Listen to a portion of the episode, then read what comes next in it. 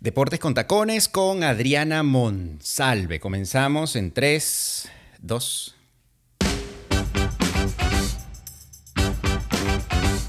Fuera de radio. ¿Qué tal? ¿Cómo están? Bienvenidos a Fuera de Radio, otro episodio, otra semana, otro reencuentro por acá, por esto que nos ha apegado no solamente en eh, podcast, no solamente en... Eh, cualquiera de las plataformas como Spotify, como Apple Podcast, como eh, um, Google Podcast y cualquier otra cantidad de, plataformas que hay, sino que también me han empujado hacia el mundo del YouTube y, mucha gente me dice, pero ¿dónde están los demás capítulos? ¿Dónde están los demás episodios? Bueno, vamos poco a poco. Principalmente es un podcast y lo pueden escuchar en cualquiera de las plataformas. Gracias por el, em, todo lo que han escrito por el episodio anterior con Gaby Castellanos. Eh, quizás haya segunda parte, no sabemos. Eh, pero estoy seguro que este también es de colección y de, y de otras partes también. Bueno, la invitada de hoy, Caraqueña Universal querida desde Los Ángeles hasta Ciudad de México, pasando por cada rincón de Centroamérica y gran parte del continente. El deporte es su actual bandera, pero ella, bien femenina, ha estado desde la música, el modelaje y por supuesto las cámaras. Madre enamorada y con la familia como su pilar. En un territorio tradicionalmente masculino, ella ha mandado presencia en las mejores peleas de boxeo, Super Bowls, mundiales de fútbol, lo demuestran. Bienvenida la jefa Adriana Monsalve. jefa, hasta que por fin. ¡Wow! No puedo creer esa presentación. Te voy a poner para que me escribas la biografía. Mi jefa, hasta que por fin. Qué hermoso. Qué bueno, de verdad que tengo que decir y, y tengo que ser muy expresiva estaba celosa de que no me habías invitado a este fuera de radio porque tenemos mucho tiempo trabajando juntos y, sé lo profesional que eres en los medios de comunicación, sé lo apasionado que eres con la radio y, bueno, yo también quería ser parte de esto, así que finalmente se hizo eh, la Monsalve junto al señor Charquí. Estás en la lista y seguramente al finalizar el, el, episodio te voy a mostrar la lista de personas que están donde tú estás presente. Eh, pero eh, quería llegar que el momento en cuanto a, todo lo que, lo que ha pasado, no quería que fuese pues tan eh, cuarentena, tan, tan lo que está pasando. No quería que ya las cosas estuviesen suaves y que estuvieses en un ritmo semi-normal y poder hablar todo lo que tengo preparado para hablar contigo. Así es, que el deporte ya esté volviendo pues a su nueva normalidad, porque no es lo normal como hemos visto el deporte en los últimos años y en su historia. Pero bueno, estamos disfrutándolo a cuentagotas, pero de lo bueno poco, ¿no? Dicen por ahí. Es histórico. Jamás, Adriana, que tú tengas memoria de trabajo, de periodista, de medios, jamás, jamás ni cerquita cosas así, ¿no? Porque medio veo, no, no. medio veo que si la suspensión de la temporada de Grandes Ligas en algún momento por, eh, por, por, la huelga de, de peloteros, eh, la suspensión de una serie mundial por un terremoto en California. Eh, o de Copas del Mundo por, por, situaciones bélicas, por las guerras, pero, pero no, nunca había, yo creo que nunca había pasado algo así. Eh, bueno, si nos vamos a, y nos remontamos, por supuesto, hasta la peste española, quizás se vieron suspensiones, pero nosotros, esta generación, obviamente no había vivido algo de esta magnitud y totalmente sorpresivo, ¿no? Eso, eso es lo que creo que ha sido el golpe más fuerte, como que nadie se lo esperaba, nadie estaba preparado para, para lo que iba a ocurrir, eh, nadie estaba preparado para sacar los aficionados del, del, de, los estadios, mm. nadie estaba preparado a tener que vestir un tapaboca, a, que tu forma de trabajo haya cambiado de un día para otro. Eh, cuando siempre estamos hablando de la importancia del aspecto físico de cada uno de los atletas, pues hasta eso cambió también. Entonces ahora vamos a ver fútbol un poco distinto, ¿no? Lo hemos visto en Alemania, lo hemos visto en España, lo hemos visto también en, Italia. Quizás los equipos que siempre compiten a, un alto nivel, los jugadores no están al 100%, pero a lo mejor a esos equipos no les afecta tanto porque tienes muchas individualidades, pero sí les afecta a los equipos eh, pues de media tabla para abajo, que generalmente no, no, no, tienen los nombres que pueden tener un equipo grande, ¿no? Y Adriana, bueno, te digo jefa, hay que dar a conocer por qué te digo jefa. Comenzamos a trabajar juntos, comenzamos a trabajar juntos y de la noche a la mañana yo le, empecé a decir jefa, jefa, y se quedó jefa. Si tú estabas celosa porque no habías y estado... yo te digo jefe a ti. Es verdad. Ojalá no hayan celos de otras eh, clientas con quien trabajo, a quien no les digo jefa ninguna. Adri. No, no, no, no. Adri, tú me conoces también como gran fan de los deportes, si bien sabes que el deporte nos unió a trabajar de diferentes maneras. Eh, y te digo algo, ¿cuánta falta hacen los fans en los estadios? Qué aburrido, qué, eh, qué lento se ve todo, qué, qué, qué extraño es ver deportes sin público, cualquiera. No quiero imaginarme ahora el básquet ni el béisbol pero, pero he visto UFC, he visto fútbol. Y la cosa es algo como en otra dimensión, como que se escucha todo, cada patada al balón, cada grito de interno, y tú dices, ¿qué es esto? Sí, totalmente. ahí nos damos cuenta de la importancia de, de, lo que es pues, la localía y lo que es el aficionado eh, en cada uno de los deportes, ¿no? Porque uno siempre normalmente dice, ay, equipos como, por, ejemplo, el Real Madrid o el Barcelona o el Bayern Múnich, no les hace falta el aficionado porque igual juegan a cierto nivel, ¿no? Refiriéndonos, por supuesto, a lo que es el fútbol nada más. Pero, pero para el televidente, el, el, el, aficionado es súper importante. No solo en el fútbol, en el béisbol, en la NBA, en la NFL, es sentir el ambiente de un estadio vacío es tristísimo. Por eso creo que muchos de los esfuerzos que se han hecho en las diferentes ligas, por lo menos en las que ya han regresado, Alemania no tanto porque regresó eh, muy temprano y, sabemos que el fútbol alemán quizás es un poco más, por, por, por, su idiosincrasia, es un poco más frío, ¿no? A lo que puede ser el fútbol español o a lo que puede ser el fútbol italiano, ¿no?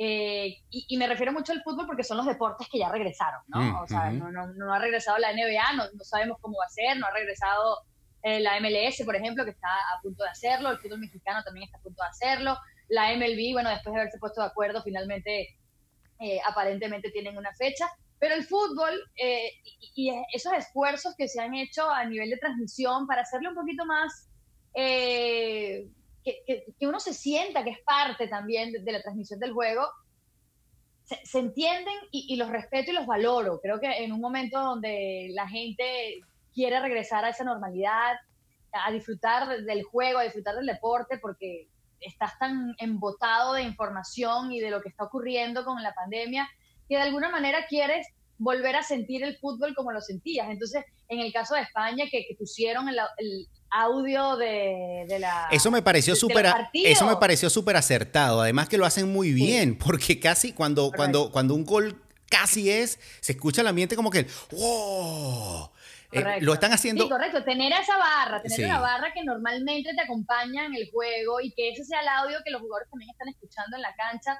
Eso es importante porque si no, hay esa diferencia de un juego de liga, de un juego competitivo, a un entrenamiento normal. Porque el audio que te estaba teniendo el fútbol alemán era prácticamente un entrenamiento. Sí. Jefa, eh, te apasionan los deportes, se nota. Pero antes de entrar en materia, materia, materia, materia, yo siempre tengo como premisa recordar una anécdota de la persona con quien estoy hablando, porque mayormente son amigos, son conocidos, son allegados. Y contigo tengo dos. Una en la que te vi por primera vez en pantalla. ¿Se pueden decir públicamente? Sí, claro. Las primeras sí. Ya en, el intermedio no mucho. Em, pero tengo una que, que es de hace rato, que te vi en un canal de televisión de nuestro país, donde nacimos, Venezuela, eh, haciendo, ah, como bailando en algo que se llamaba Aló RCTV. Aló RCTV.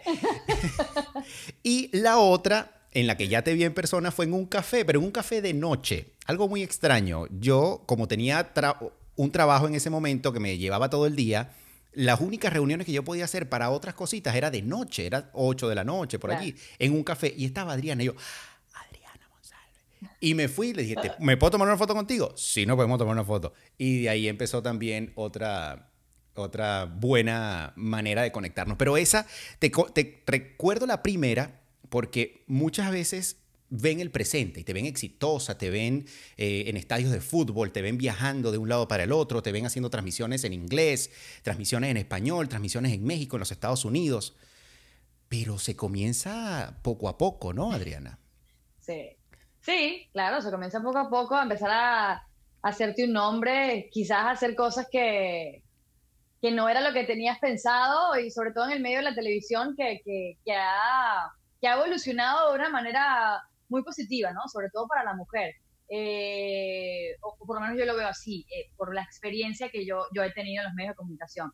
Eh, sí, inicié en RCTV, en ese momento la oportunidad de entrar a, a, uno de los canales más importantes en nuestro país, que era RCTV, pues era de coanimadora, diagonal bailarina, diagonal cantante, diagonal lo que fuera, ¿no? Porque cuando estás empezando haces de todo.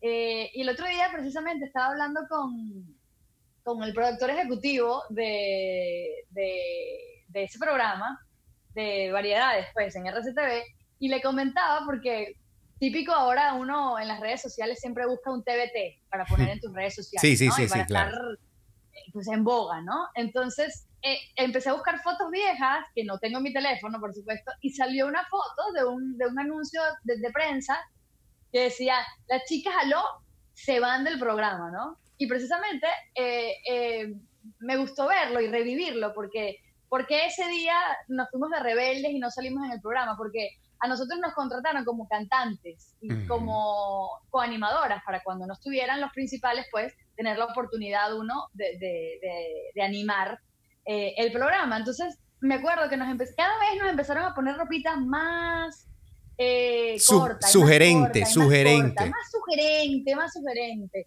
Entonces, y yo me acuerdo que yo siempre luché por, por, por, porque lo que tenía que mostrar yo era mi talento y no otra cosa, ¿no? Entonces me acuerdo que fuimos varias veces a la reunión, hablábamos con el jefe, le dijimos, mira, está muy corto, eh, para esto no fue que yo firme aquí, y porque de alguna manera todavía no tienes un nombre en la industria, y entonces eh, en, muchas ocasiones decían, ah, bueno, como no eres nadie, entonces te tienes que poner esto porque de alguna manera tienes que empezar a hacer tu, nombre. Y, comienza, y comienzan las etiquetas.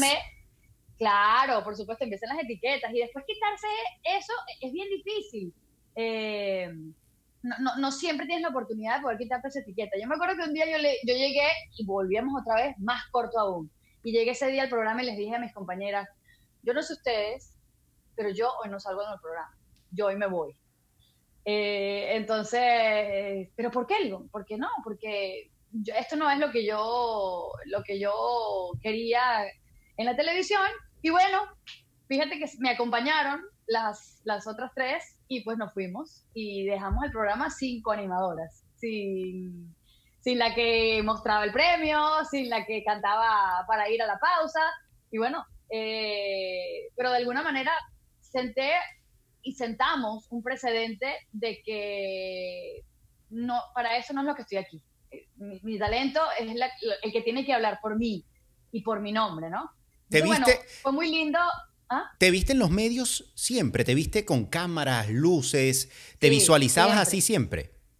Toda la vida, toda la vida. Y, le doy gracias a Dios que viví esa experiencia porque me, me, hizo entender qué es lo que yo realmente quería hacer y lo mm. que yo quería comunicar en la televisión. Siempre quise estudiar comunicación social, siempre quise ser comunicadora. Cuando entré a la televisión, RCTV fue una gran escuela.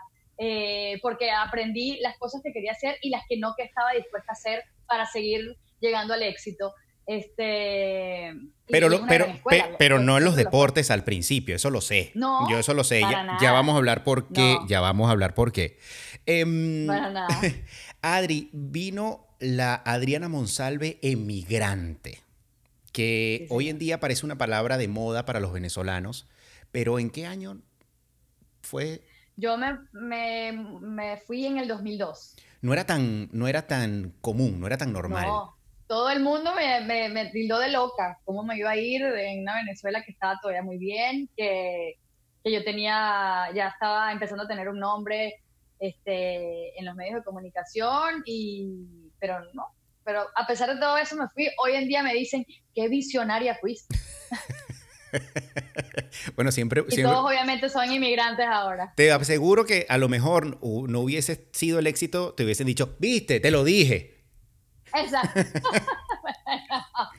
todo el mundo tiene la razón, de repente. Sí, exacto. Sí, siempre. pero, siempre todo el mundo tiene la razón. Pero esa, esa búsqueda como emigrante, me imagino que te enseñó muchísimo, eh, que te hizo pues ver las cosas de otra óptica. Eh, no descansaste, porque sé que eh, viviendo en los Estados Unidos ya en Orlando, fuiste modelo de, de algunas marcas reconocidas. ¿Y, y, te, te, colocaban ropa sugerente en ese momento o no? bueno, ojo, no, no, estoy en desacuerdo de, de, ser sexy, ¿no? Pero de no venderme por mi, sex, por mi sensualidad en televisión es distinto a, a, a, lo que a que uno sea sexy, ¿no? Claro. Y eso quiero dejarlo bien claro. Nunca he sido monja ni he tenido pensamiento de monja, pero, pero entiendo que, que, uno también tiene que utilizar este tipo de cosas también para ser visualmente más atractivo para pues, el televidente en el caso de la televisión, una voz muy... Eh, con, con muchos melismas para también hacerlo en radio. Así que creo que eso es parte de, pero no que sea el foco de tu talento. Pero creo que lo importante, Adri, y disculpa que te ataje, es que es que no, no representó para ti una comodidad la fama de un país del, que, del país del que eres, que a lo mejor hubieses estado muy cómoda allá y después eh, vas a cualquier parte y piensas que con la fama que se hizo y el nombre que se hizo en un nicho pequeñito, puedes vivir en, el resto del mundo, cosa que no es así, mucha gente pues se da contra, contra esa pared. Em, ¿Tuviste que hacer otras cosas al emigrar o de verdad apuntaste al, a los medios de una vez? Bueno, te cuento. Eh, en mi caso, mi esposo tuvo su propia empresa y con esa empresa nos venimos a los Estados Unidos.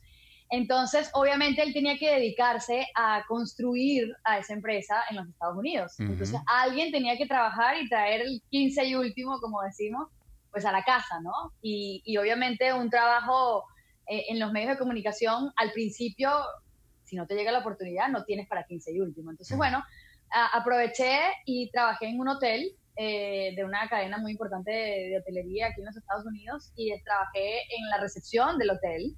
Eh, y me sirvió muchísimo porque ahí perfeccioné más el inglés que, que lo, que ya, lo que ya tenía, porque había estudiado afuera cuando era más niña en Inglaterra para, para aprender inglés. Entonces, bueno, pero sí necesitaba el 15 y último para poder pagar la renta, para poder pagar la luz, para poder pagar el agua, tú sabes todos los gastos. ¿Cómo es Adriana Monsalve? ¿Cómo es Adriana Monsalve al teléfono en el en la recepción de un hotel?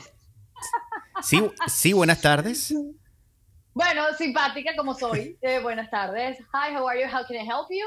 Este me acuerdo clarito que siempre, por supuesto, en una recepción, aparte de, lo, de, las reservaciones en, el hotel y de, lo que te llamaban para preguntarte cómo llegar al hotel, entonces dar la dirección eh, en otro idioma, en una ciudad nueva que estaba llegando, sí tenía su, su, complejidad.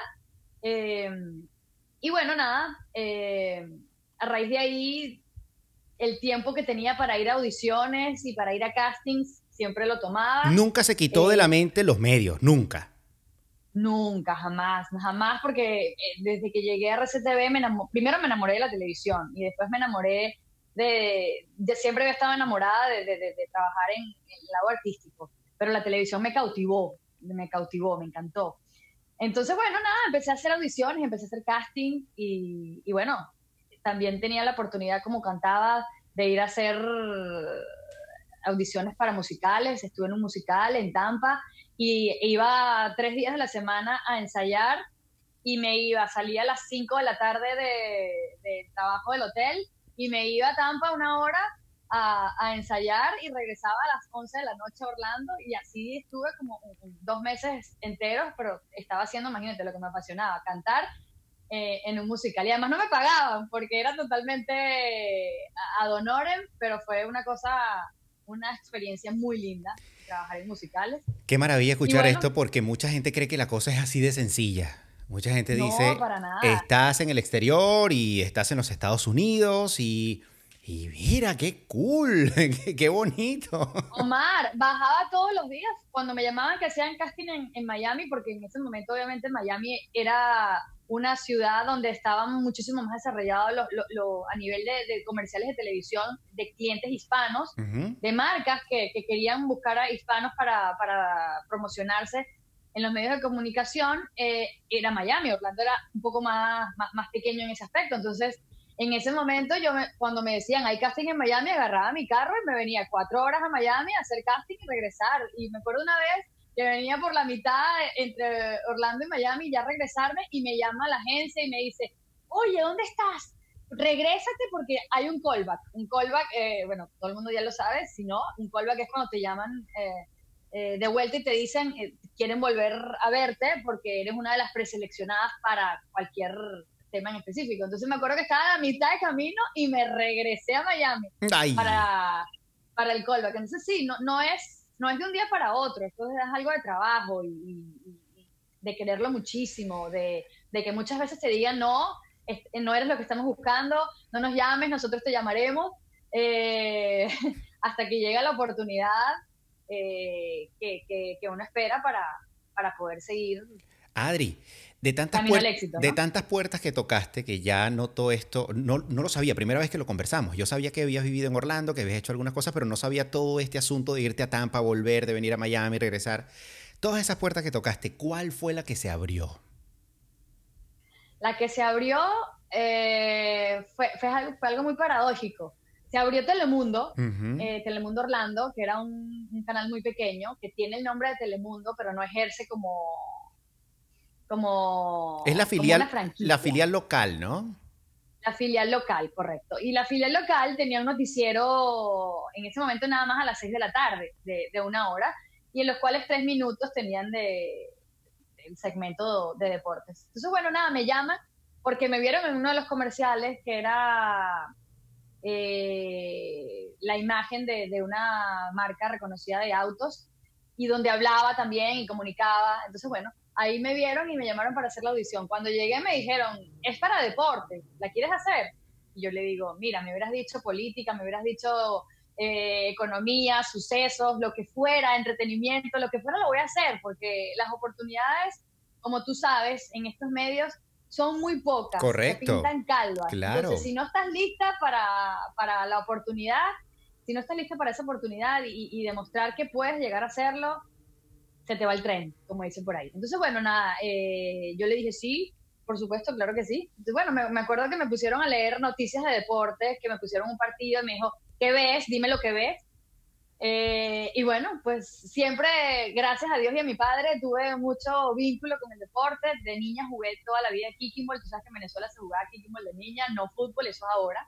Este, y bueno, eh, siempre mi papá me llevó al estadio, fui de los Leones de Caracas toda la vida, siempre fui beisbolera por, por idiosincrasia venezolana y caribeña. Y bueno, y también mucho de boxeo porque mi papá era muy aficionado al boxeo y, el mundial siempre en mi casa se vivía diferente, aunque Venezuela nunca iba al mundial. Sí, pero Venezuela ha tenido como que esa, eh, eh, tuvo siempre esas ganas de, adoptar una, una, selección, bien sea Brasil, bien sea Argentina, bien sea Alemania, bien sea porque la nuestra no, nunca, pues nunca ha participado y, antes era bastante eh, cenicienta, como le han llamado Adri. Y allá iba, ese, ese accidente deportivo eh, y, que lo hayas afrontado de alguna manera se lo debes a tu papá, porque tú siempre me contaste que te llevaba al estadio, que te hizo fan del deporte. Y, eso es maravilloso, porque fíjate lo que puede... Bueno, Omar, para empezar, bueno, imagínate, mi papá le dio, mi papá murió en el 2004, mm. pero me acuerdo en el 2001, estábamos viendo la Serie Mundial de los Yankees con Arizona. Y en el juego 7, esa Serie Mundial, a mi papá le dio un infarto. Este, y, y, bueno, yo agarré el carro y nos fuimos, pero me dijo, ya va, ya va, ya va, que falta el último out. Yo, ¿cómo que falta el último out? ¡Vámonos! Dios. Así, así de aficionado era mi papá del fútbol, del béisbol, perdón. Este, y además siempre muy chiquito decía, yo esto creo que nunca lo había dicho antes, pero desde muy chiquito siempre mi papá nos decía que su sueño fue ser big leaguer, fue ser grandes ligas. Y él siempre decía que tenía un nombre para él nos narraba los juegos. El, el, mío también era el mío también era ser grandes ligas. ¿Cuál era tu nombre? No, no, yo no lo tenía, pero el mío era hacer grandes ligas. Y como yo me llamo, y como yo me llamo Omar, y en ese momento Omar Vizquel era la gran estrella, yo me la creía. No, bueno, él decía que su nombre iba a ser Julie Monsalve, porque se llamaba Julio Monsalve, obviamente. Ah, ya, claro. claro, como... Cuando fuera Big Leaguer, Julie Monsalve. claro, en, esta onda de, a los peloteros latinos, cuando sus nombres y apellidos son muy complicados, suelen colocarse eh, eh, apodos en inglés, como eh, como Osvaldo Guillén, Osi Guillén y, Correcto. Sí, los hacían, los hacían, los hacían antes más apetecibles para el, el, periodista pues anglo, ¿no? Pero ya ahora se ha castellanizado muchísimo el béisbol y si alguien se llama Wilfrido, le dicen Wilfrido. Exacto. Adri, y definitivamente el deporte pues marcó ese, ese inicio y marcó tu vida porque de ahí en adelante nada se detuvo. Correcto, es que una vez, yo creo que una vez que tomas el deporte, te quedas en el deporte. Mm. Eh, este, o por lo menos en mi caso fue así. He tenido oportunidades de, cambiarme de ámbito y la verdad no he querido. Y no he querido porque me encanta el deporte, me encanta las historias que uno puede contar, eh, las historias de éxito, las historias de, de ese de ese mil veces que te digan que no, pero seguir superándote, la resiliencia que tienen muchos atletas para llegar a ser atletas de alto rendimiento. Eh, los Juegos Olímpicos me encanta porque es esa, esa, esa unión del deporte amateur con, la, con el deporte profesional. Creo que el deporte tiene muchos aristas, mm. muchos aristas. Eh, y, creo que es lo que más me ha apasionado del mismo. Y como dice un eh, amigo periodista, como dice un amigo periodista, todo lo que ocurre en el deporte es verdad. Ahí no hay invento, ahí no puede un... Exacto, ahí hay, no hay invento. Hay un relacionista público, no puede adornar un 7 a 0. un 7 a 0 es un 7 a 0. Es como muy científico, el deporte es muy científico. Un 7 a 0. El deporte es muy científico y te muestra sentimientos a, través de la ciencia. es así. Adri, bueno, después tu, tu gran paso por la cadena reconocida a nivel deportivo como ESPN, que fue fantástico. Ahí también te vimos todos. Eso, sí. E, e, eso hoy en día se dice fácil, y lo digo entre comillas fácil, porque vemos un boom de, damas en el deporte. Siento que mucho, eh, a muchos las han querido forzar, pero eso daría para otro episodio. Pero, pero, pero, eh, donde normalmente veíamos hombres, narradores, comentaristas, analistas, aparece, apareces tú, aparece una camada de, chicas haciendo algo extraordinario y de verdad como que hizo un boom. Sí, sí, eh, lo estábamos hablando ahorita porque eh, tengo un grupo de WhatsApp con Caro Guillén, con Caro Padrón, con Milena Jimón y, lo estábamos hablando, ¿no? Mm. Y, la importancia de que, de que una persona eh, puede hacer un cambio importante en una generación completa. Por ejemplo, el caso de Manny Montes. Manny Montes estaba inclusive muchísimo antes que nosotros empezáramos a aparecer en los medios de comunicación. Eh, fue una pionera. Eh, era era la, voz de los Leones del Caracas en, un país donde el béisbol era dominado totalmente por los hombres. La misma Caro Guillén, lo que significó verla en, la, pues, en el estadio, en los juegos de la liga profesional eh, en Venezuela. Entonces, esas personas creen que fueron tan importantes porque a pesar de que fue una, por ejemplo, como el caso de Manny Montes y como fue el caso de Caro Guillén, todo lo que se ha ramificado y todo las que hemos, nos hemos desarrollado gracias a que ellas en algún momento nos abrieron las puertas, eh, ahí ves que, una persona puede cambiar de alguna manera el mundo y sobre todo el deporte. Pero es que es, increíble, Adriana, es, muy increíble porque así de, crudo y rudo, las mujeres dentro del deporte, las no atletas, era o, era o. La cheerleader, claro. o. La que salía con el numerito de cada round de boxeo, o la host. No, entonces, ¿sabes? No hablaban, era ella, su figura, su, su ropa sugerente. Muy sugerente. Muy sugerente. Pero de ahí a que, a que una mujer te hable de tú a tú y le hable de tú a tú a otro periodista deportivo, eso es fantástico. Eso es fantástico. Y además, detrás de ustedes hay una cantidad de chicas que quieren eh, seguir esos pasos, como que quitaron ese miedo, como que... Como que... Qué bueno, qué bueno que, que hemos generado ese cambio, qué bueno que hemos generado ese boom. Yo creo que eso es lo que a mí más me inspira en mi carrera, ¿no? El, el, inspirar a los demás, a que, a que, quieran ser una Adriana Monsalve, a que quieran ser una Carolina Guillén, a que quieran ser una Carolina Padrón, a la que quieran ser una Marimonte, una Meche Celta, una Milena Jimón. Es que ya, yo creo que eh, el deporte ha evolucionado como ha evolucionado el mundo mismo. Eh, y, la mujer, como en algún momento tener una mujer médico era en los años 40 muy difícil, pues bueno, también ahora en el deporte está teniendo esa evolución y creo que ha tenido muchísimo, Omar. Yo tengo ya 15 años dedicados al deporte. Ya este año puedo bailar mi vals y todo, este, de, 15 años de carrera. Eh, pero, pero, sí, pero seguimos todos los días probándonos. Todos los días tenemos que seguir demostrando. Todos los días va a haber alguien distinto que te va a ver y que va a decir, wow, esta mujer está hablando en deportes y que no sabe quién es Adriana González. Siempre hay alguien, hay alguien nuevo que te va a ver y a ese le tienes que demostrar que estamos aquí por una razón. Adri, ¿existen claves, consejos, palabras para estas chicas que quieren ser, que quieren igualar lo que ustedes han hecho en, en el mundo de los medios deportivos?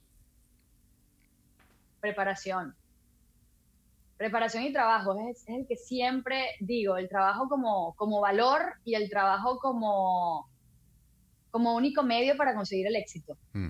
Para a mí me ha funcionado y, creo que es una, una ecuación que, que es muy científica a pesar de que estemos haciendo algo totalmente subjetivo que es el trabajar, ¿no? Pero trabajo más preparación es igual a éxito. Adri, poco más de un año te vimos haciendo una de las hazañas, creo que más grandes que has podido hacer.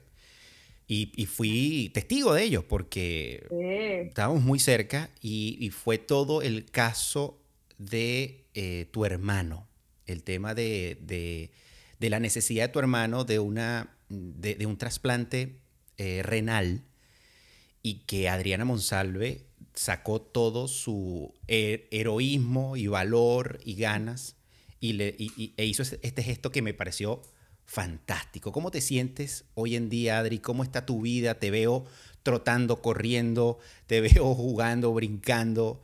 Este, ¿Cómo ha estado tu vida? ¿Cómo, cómo, cómo cambió? ¿Cómo, ¿Cómo fue aquello? Bueno, tú, tú lo sabes, tú fuiste testigo y además partícipe porque gracias a ti y a tu lente espectacular, a tu lente de amor, eh, pudimos enviar el mensaje a, todo el mundo eh, realizando el video para anunciar a, mi afición y a mi, a mi, gente en redes sociales y bueno, hasta en televisión que lo que iba a hacer, ¿no? Lo que, lo que íbamos a hacer mi hermano y yo. Fue una decisión, Omar, que tú sabes, tomé hace 25 años. Sí, claro. Mi papá también necesitó un, órgano, un, riñón en Venezuela. Este, y que una madre que acababa de perder a su hijo decidió que su hijo tenía que hacer el bien eh, después de la muerte y donó todos sus órganos. Gracias a ese hijo yo disfruté a mi papá 10 años más. Eh, me vio graduarme, me vio casarme, me vio desarrollarme, me vio convertirme en la mujer que siempre soñó que yo sería. Entonces yo quería eso también para mi hermano. En ese momento ambos nos, en ese momento ambos nos, nos hicieron la prueba, es una enfermedad congénita que, que mi hermano sufría, que la heredó por el lado de mi papá. Yo no la tenía, ni la voy a tener. Entonces, en ese momento yo dije, ¿quién sabe? Mi hermano me va a necesitar en algún momento. Y ese momento llegó, llegó después de un Mundial de Rusia, que para mí fue eh, eh, el antes y el después de mi carrera, porque fue para mí mi Copa del Mundo, Rusia 2018, yo la gané y, la sentí, la trabajé, la lloré y la sufrí. Eh, y después de toda esa vorágine de, una cobertura de 45 días en Rusia, alejada de mi familia, mi hermano me dijo, tengo que empezar el proceso de, de, para buscar donante porque ya no me está funcionando el riñón. Entonces, bueno, nada, yo en ese momento dije, pues yo me voy a probar y no, no, simplemente el yo querer hacerlo era suficiente, teníamos que ser compatibles, para, para poder yo donar un órgano y después también me tenían que hacer cualquier cantidad de pruebas para saber si yo podía vivir con un solo riñón y no perder eh, ni funciones ni calidad de vida, ¿no? Y bueno, gracias a Dios todo eso se dio. Seis meses pasaron durante todo ese proceso y, llegó el día del, trasplante. Eh, también algo que cambió mi vida, eh, me hizo ser mejor persona, me, me, enseñó a ser más compasiva con los demás, eh, soy una Adriana que entiende pues, el dolor ajeno, eh, entiendo aún más la felicidad que mi hermano está viviendo y eso me llena eh, de, muchísimo. Esa es mi mejor recompensa por haber arriesgado mi vida para, para dársela a él. Y debe ser fantástico saber que tu hermano tiene un pedacito de ti. Total, total. Además que mi hermano, mi hermano y yo siempre los que no nos conocen, somos muy diferentes a nivel físico. Mi hermano es muy alto, muy, muy alto. Yo soy muy chiquita. Entonces, mi, creo, creo, creo, que mi primera pregunta con el doctor fue, doctor, ¿y mi riñoncito le, va, le va a funcionar a alguien tan grande? Y, y, sí, bueno, mi, mi hermano lo, lo llamó baby kidney. Y, ese baby bikini pues lo tiene ahorita espectacular. Mi hermano está viviendo su vida feliz, está trabajando en lo que le apasiona, también está haciendo deporte, eh, tiene una vida ahora muy sana, por supuesto tomándose las medicinas que tiene que tomar para no perder el órgano.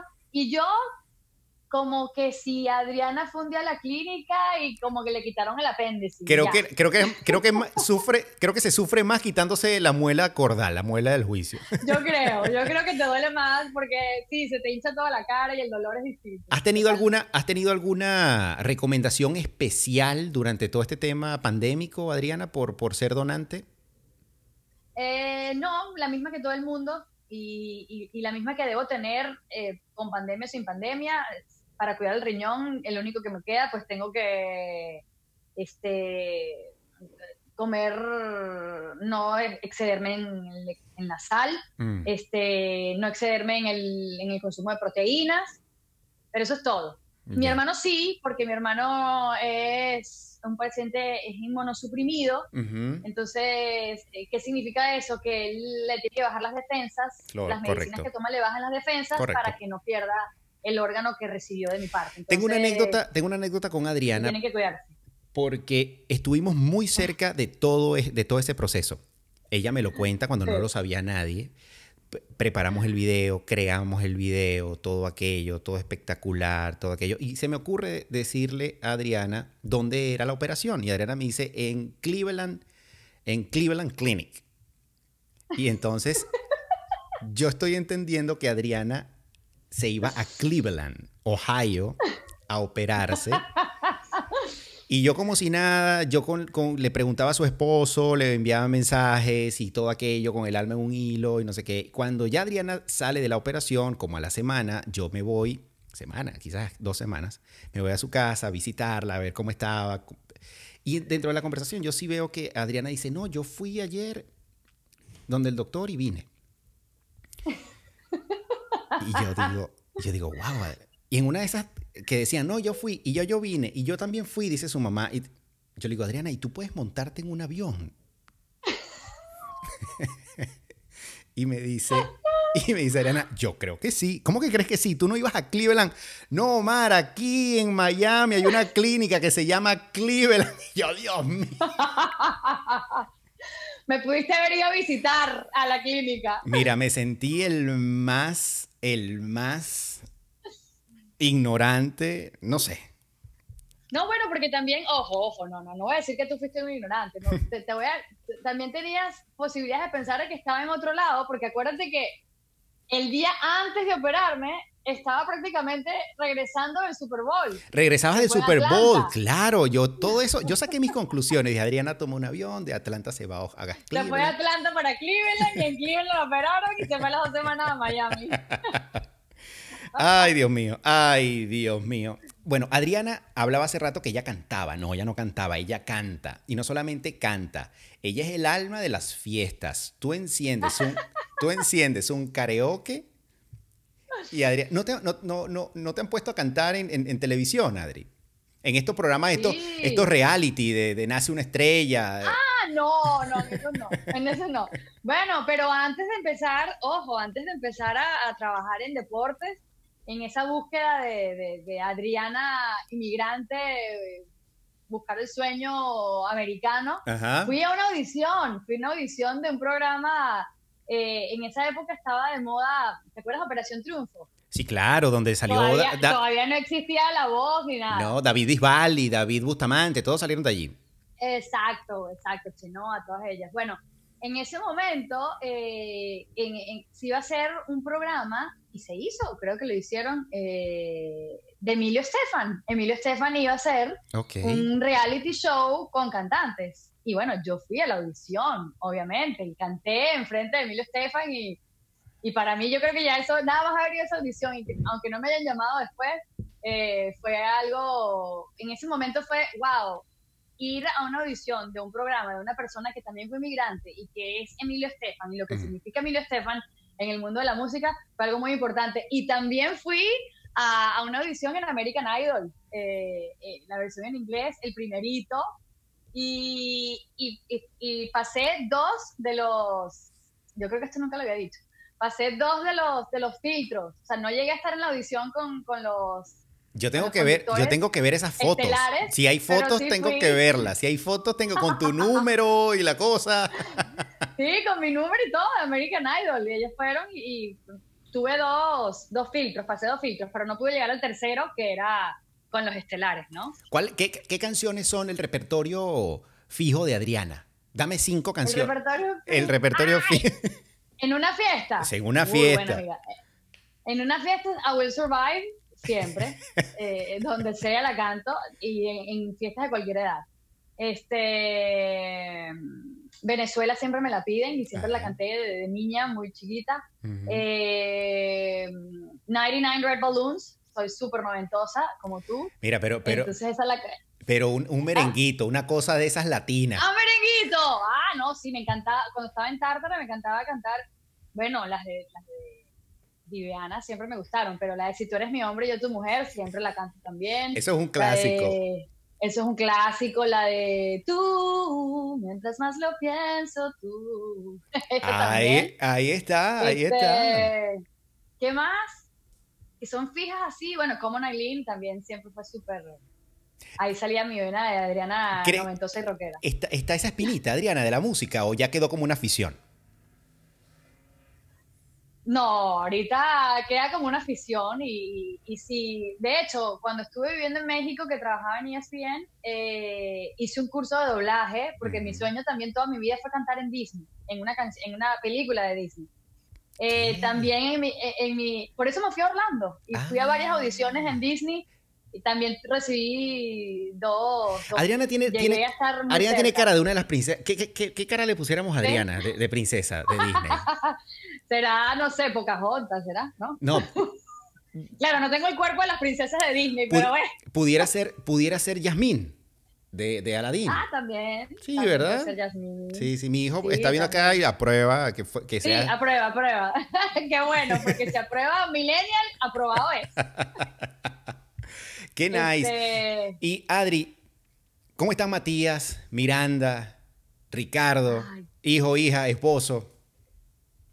Están muy bien. Los tres están muy bien. Sí les ha costado, bueno, a Ricardo no mucho cambiar su, su, rutina de trabajo porque Ricardo, su empresa, la parte operativa está en Venezuela y en Colombia y, él trabaja prácticamente desde su oficina aquí en la casa, que eh, eso, eso él ya está acostumbrado desde hace muchísimo tiempo así.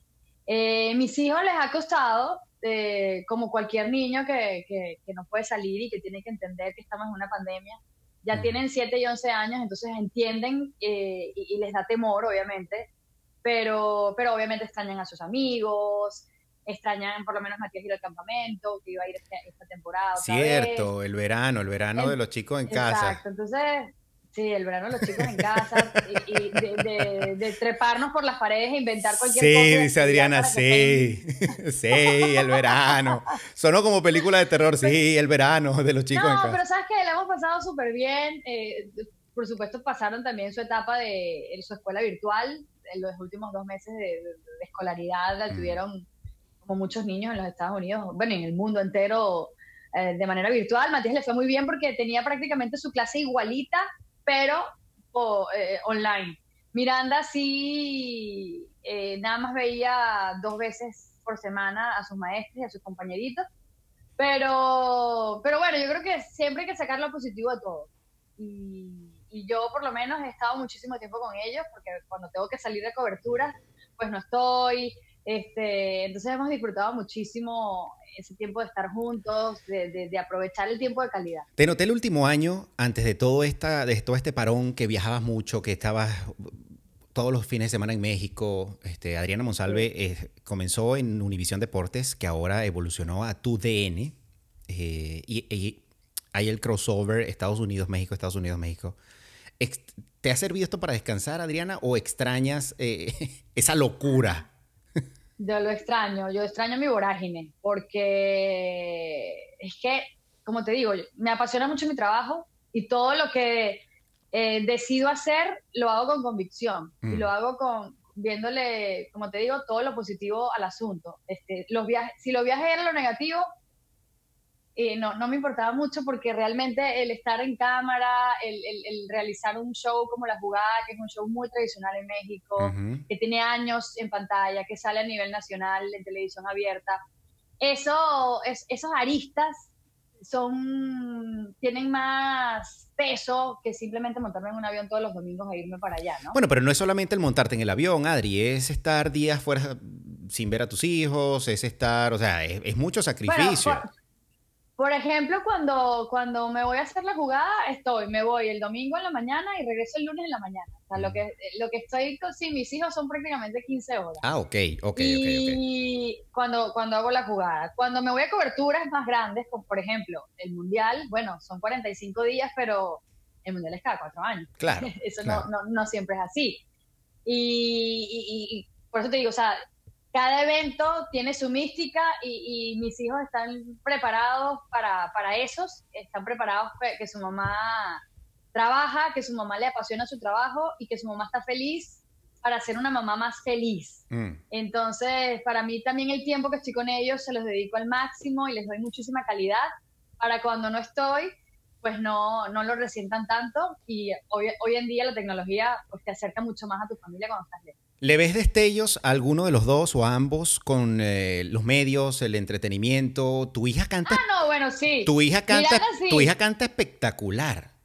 Sí, Miranda sí. Miranda sí. Matías es mucho más científico, más ingeniero, más constructor, más esculturas, ese tipo de cosas. Este, es un genio haciendo sus legos, eh, legos que él mismo inventa, no, no ya los que le vienen en el manual, ya eso todos los hace de un momento a otro. Mm. Pero lo que él crea su cuarto es un laboratorio de Legos y, es espectacular cómo, cómo, se desarrolla ahí. Es, es gimnasta, eh, porque en esta casa se tiene que hacer al menos un deporte eh, obligado. bueno, después de haber probado tenis, fútbol, béisbol, taekwondo, golf, todo, eh, la gimnasia es el que más le ha gustado y ahí se está desarrollando. Y Miranda sí, Miranda es muy, muy histriónica. Miranda eh, se parece mucho a su mamá en ese aspecto. Este, tiene también el don de cantar muy lindo. Eh, se está preparando también, tiene clases de canto, clases de piano, de teoría de solfeo, está haciendo sus musicales desde muy niña. Eh, entonces, bueno, sí, yo creo que ella, por esa, por esa, esa vena artística la sacó ella. Ah, qué bueno, qué bueno. Adri, antes de finalizar, sé que te identifican frases como tómala, como palo bonito, uno que otro apodo por allí. Por tu alcance, papá. Esa es nueva. No, no es nueva, pero como el béisbol está parado, tengo mucho tiempo que no la hago. Ah, ok, ok, ok, ok. Si te, si te nombro algunos atletas y deportistas, la primera frase que se te venga con ellos. Eh, Michael Jordan. ¿Frases de las mías? No, no, no, no, no, no. Lo primero que se te venga a la mente, alguna frase, lo que tú quieras, oh, okay, al nombrarte un deportista. Michael Jordan. El mejor atleta que he visto. Tom Brady. Eh, el mejor quarterback. Messi. Wow. Una, una pulga biónica y el mejor futbolista de la historia. Uy, Cristiano. el mejor atleta en el fútbol. Derek Jeter. Derek Jeter. Eh, Derek Jeter para mí fue una leyenda para los Yankees, pero Omar Vizquel siempre me pareció mejor shortstop en esa época.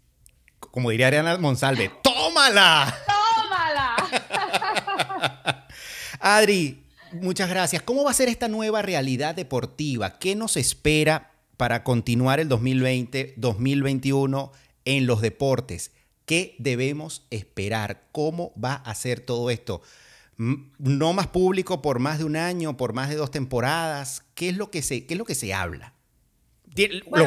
los, Juegos Olímpicos que iban a ser 2020, 2021. O sea, ponme, ponme un poquito de, de, Pongo en contexto. Sí, sí, sí, sí. Bueno, eh, los Juegos Olímpicos, como dijiste, van a ser en el 2021. Eh, todavía a veces está la premisa de que pueden estar en veremos, pero hasta ahora oficialmente van a ser para el 2021, puesto que Japón, eh, todo lo que es la Villa Olímpica que se estaba construyendo para los Juegos Olímpicos, que obviamente ya están listas, las han utilizado para pues, ayudar a, acabar con esta pandemia. Pero los Juegos Olímpicos serán en el 2021 en Japón. La Eurocopa, que también era en el 2020, que la iban a disfrutar también a través de las pantallas de, de TUDN, eh, también van a ser en el 2021, pero te cuento todo lo que es la mercado, la mercancía que se había hecho para esta euro, que ya la tenían lista, pues se va a utilizar también para, para el 2021, aunque diga 2020, euro 2020. Simplemente como un recordatorio de que, de que fue esa euro que tuvo que ser eh, pospuesta por una pandemia y también a nivel económico, pues no se, no se puede seguir perdiendo dinero de ya lo que se ha perdido claro. Eh, en, esta, en esta pandemia por el COVID-19. El fútbol eh, europeo por muchísimo tiempo estará sin, sin público. Eh, la Champions va a ser distinta. Eh, terminar esta Champions va a ser. Estábamos acostumbrados antes a ver al. al, ida y vuelta. al ida y vuelta, van a ser eliminación directa, van a ser un único partido único. Y como en 15 días, 3 semanas, algo así, ¿no? Rapidito. Va a ser un mini torneo, correcto, un mini torneo, va a ser en, en Lisboa, en el mes de agosto se va a, a realizar. Eh, ¿Qué más te puedo contar? Bueno, la Fórmula 1 regresa también a partir del, Gran Premio en, Austria y van a hacerse dos consecutivos en la misma sede. Eh, el tenis está por regresar también, el US Open está por regresar eh, en septiembre en la ciudad de Nueva York, que fue una de las más afectadas también en los Estados Unidos por el COVID-19, también sin público, aunque el Roland Garros estuvo anunciando que estaban, que obviamente es en Francia, estaban ya pues estudiando la posibilidad de que sí haya afición en los estadios, pero manteniendo pues distancia, ¿no? Y al aforo a lo mejor a un 50, 40% eh, de la capacidad del mismo, ¿no? En conclusión. sí, va, a ser un deporte distinto, va a ser un deporte post pandemia, va a ser un deporte que lo vamos a disfrutar y que se va a hacer más que todo para eh, generar más espectáculo para el televidente. Correcto. Así como lo ha hecho, por ejemplo, el Super Bowl y, el, la NFL, que, ha sido un deporte que se ha adaptado y que ha basado su filosofía de deporte para la transmisión de los medios de comunicación. Bueno, yo creo que todos los deportes se van a adaptar también a eso, porque lamentablemente eh, eh, esta pandemia le queda mucho tiempo. Wow.